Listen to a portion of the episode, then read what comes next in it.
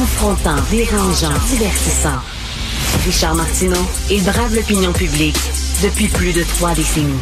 Euh, Louis-Philippe euh, Messier, euh, qui est journaliste urbain au Journal de Montréal, Journal de Québec, nous apprend que la lutte professionnelle va débarquer à Hochelaga-Maisonneuve. C'est super intéressant. On va pouvoir aller voir la lutte professionnelle dans des sous-sols d'église, comme dans le bon vieux... Non, non, non, non, dans, dans, dans la maison de la culture. Alors, est-ce que c'est de la culture, la lutte? Qu'est-ce que de la lutte fait dans la maison de la culture? On en parle avec Louis-Philippe Messier qui est là. Salut, Louis-Philippe. Bonjour, Richard. Euh, je, je, sais que Robert Lepage tripe sur la lutte, il présente des shows de lutte au diamant, et tout ça. C'est-tu de la culture, de la lutte? Ben, oui. Je vais te répondre oui, au sens strict, c'est de la culture. Est-ce que c'est de la haute culture?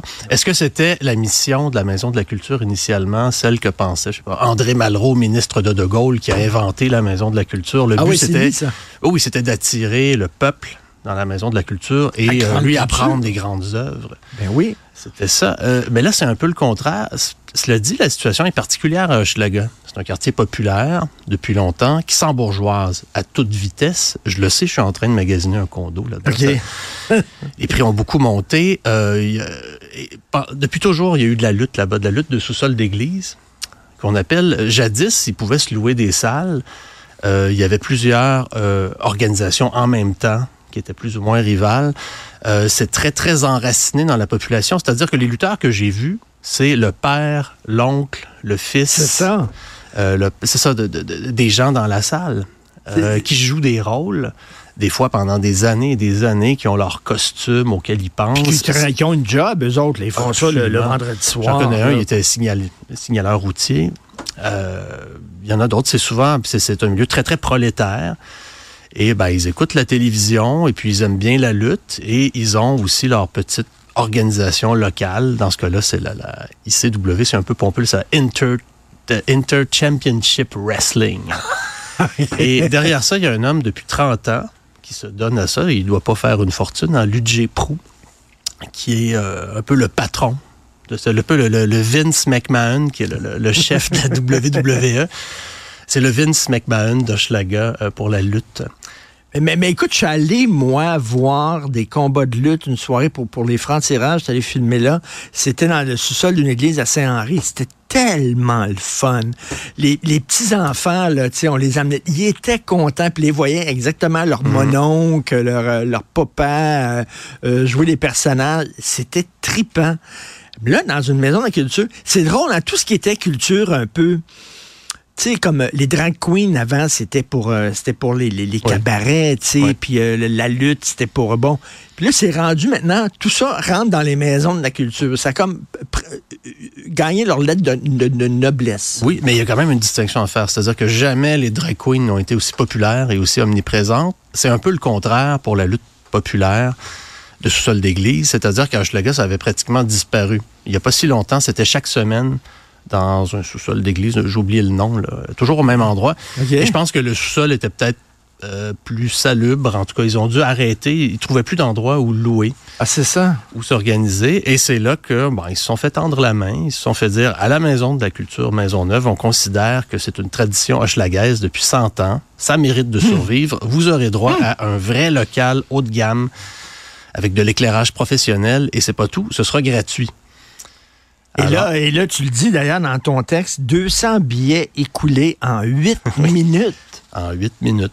Comme quoi la demande est là. Et, je te dis, je n'ai pas parlé à tout le monde sur place, mais je serais prêt à mettre ma main au feu que c'était des gens qui n'avaient jamais mis les pieds dans une maison de la culture. Et, c'est ça l'affaire, c'est que là, ils vont rentrer là, hein, ils vont mhm. se sentir chez eux, ils n'auront pas peur, ils vont garder des livres, ça va peut-être attirer une nouvelle clientèle. C'est ça l'idée derrière, j'imagine. Oui, mais euh, c'est comme l'huile et l'eau. Euh, on peut les brasser. Je ne sais pas si ça va se mélanger. Euh, j'ai vécu une scène un peu surréaliste. je marchais avec mon fils parce que je voulais y aller avec mon enfant de 7 ans et demi pour voir sa réaction.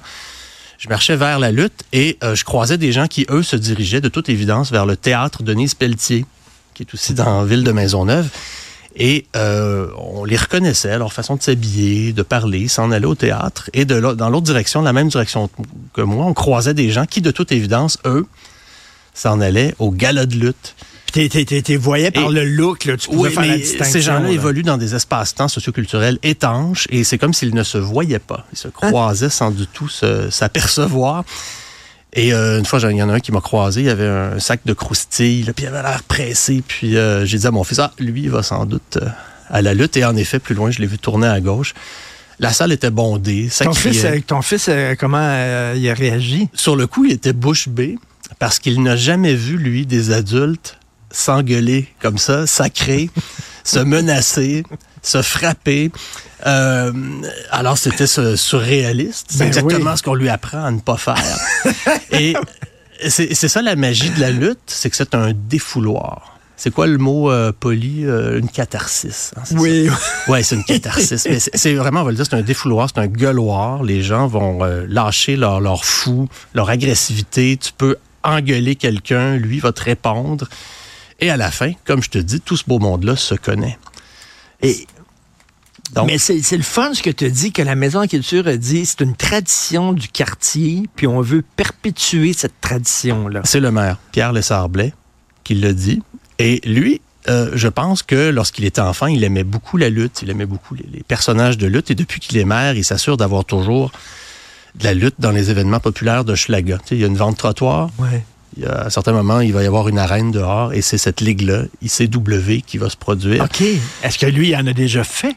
Euh, non, et je pense, écoute, j'ai, j'ai, j'ai pas la preuve, mais je pense qu'il avait l'intention de lutter lors du gala. Il a fait une annonce, il est allé au début, puis il a dit ah, euh, en passant, je vous annonce que la lutte reviendra chaque semaine jusqu'au printemps 2025. Alors, les, les gens étaient contents. Euh, et là, le, le, le Ludger Prou, le patron, euh, est rentré avec deux sbires, là, deux gaillards, puis euh, il a dit, euh, il a de- fait semblant de donner un coup derrière le, le Le maire. maire. Le maire est tombé par terre, il s'est mis à ramper pour quitter Non. l'arène. Et oui, le, le public huait ou applaudissait pour qu'il s'en aille. Puis l'autre, il a dit, toi, va nettoyer tes rues puis tes trottoirs. et là, c'est comme ça que le gala, le Il a gala a embarqué commencé. dans le show, lui, là. Exactement, mais je pense que je pense qu'il serait peut-être allé encore plus loin, mais comme ils ont su que le journal de Montréal serait là, c'est-à-dire moi, ils ont hésité à avoir un maire torse nu en train de lutter. Et c'est vrai que ça aurait pu faire pour lui un peu comme l'effet, euh, le- le- l'espèce de filet bleu là, de Gilles Duceppe, l'image qui reste, on avait eu le maire en bedaine en train de lutter. Mais, mais sais-tu ce dont j'ai peur? Euh, tu sais, on parle beaucoup de- d'embourgeoisement des quartiers, puis tout ça. Là, ce dont j'ai peur, c'est que ça devienne comme hot, puis que là, il y a toute une gang de de branchés qui vont aller voir la lutte à Maison de la Culture, tu comprends? Puis le, le petit le petit gars du quartier pourra plus y aller parce que les tickets vont s'envoler pour euh, une, une gang de de, de, de- de branchés qui vont aller qui vont aller voir ça. Ben, si c'est des branchés qui sont prêts à se tenir à côté de l'ordinateur en attendant la minute près où les billets sont disponibles pour se les procurer, ça pourrait arriver, mais je pense que euh, non. Je pense que ça, ça- l'éventualité me paraît assez improbable. Ça reste très, très, très populaire et c'est absolument pas ce un spectacle qui pourrait plaire aux hipsters moyens, disons. Et, et- écoute, je, euh, rapidement, euh, toi, ça fait déjà un bon bout de temps que tu fais ça, le, le- le journaliste urbain. Tu te promènes dans les coins de Montréal pour essayer de trouver des affaires qui sont le fun, puis dont on parle pas dans les journaux. Je me souviens, ton premier texte, ton premier premier, t'étais allé au cinéma L'Amour, Oui. euh, où les gens baisent en regardant des films et tout ça. Pendant C'était- 8h30, 8h30 c'était là-bas. un reportage surréaliste que tu as fait. Euh, tu arrives tout le temps à trouver des idées. Est-ce que c'est une ville le fun, Montréal? Oui, et moi, je suis dépendant de, de tout. Hein. Il y a des, les gens aiment bien se plaindre de Montréal, mais des fois, les, les défauts de Montréal, c'est ce qui me donne des sujets. Euh, moi, j'ai besoin de gens un peu fous et qui vont jusqu'au bout de leurs idées ou de leurs passions. J'ai besoin d'un boucher qui se dit, moi, je vais faire vieillir ma viande pendant quatre ans. Ça, ça, ça me fait un sujet. Euh, Quelqu'un qui dit, ah, moi, j'ai 8000 bouteilles de vin, j'ai besoin d'un cellier, je vais en construire un. Donc ça, ça me donne un, un article. Et C'est toujours des, gens des comme ça. dominatrix. Tu as fait un, un texte super rigolo à Saint-Valentin, Oui. des dominatrix qui recevaient des cadeaux de leurs clients. Évidemment, oui, c'est parce que ben, ce sont des, des- elles se font appeler déesses, alors on leur offre des, des, des offrandes qu'elles reçoivent. Et pour la Saint-Valentin, ces, ces filles-là ont des, des, amoureux, donc ils ont des cadeaux de Saint-Valentin en bonne et forme. Et en plus, ils ont une clientèle qui leur donne des cadeaux en plus. Mais c'est ça qui est le fun de lire tes textes. Puis euh, j'encourage vraiment les gens à, à, regarder tes textes puis tout ça parce que tu nous fais voir. Moi, je regarde tes textes. Je suis tout le temps contre Montréal. Je regarde tes textes en disant, c'est une ville quand même tripante. Il se passe des affaires. Il s'agit que tu fouilles un peu. Heureusement, mm -hmm. tu fouilles pour nous. Donc, euh, écoute, on se croisera peut-être à la lutte, puis j'attends ton nouveau texte. Je te prendrai un billet. OK.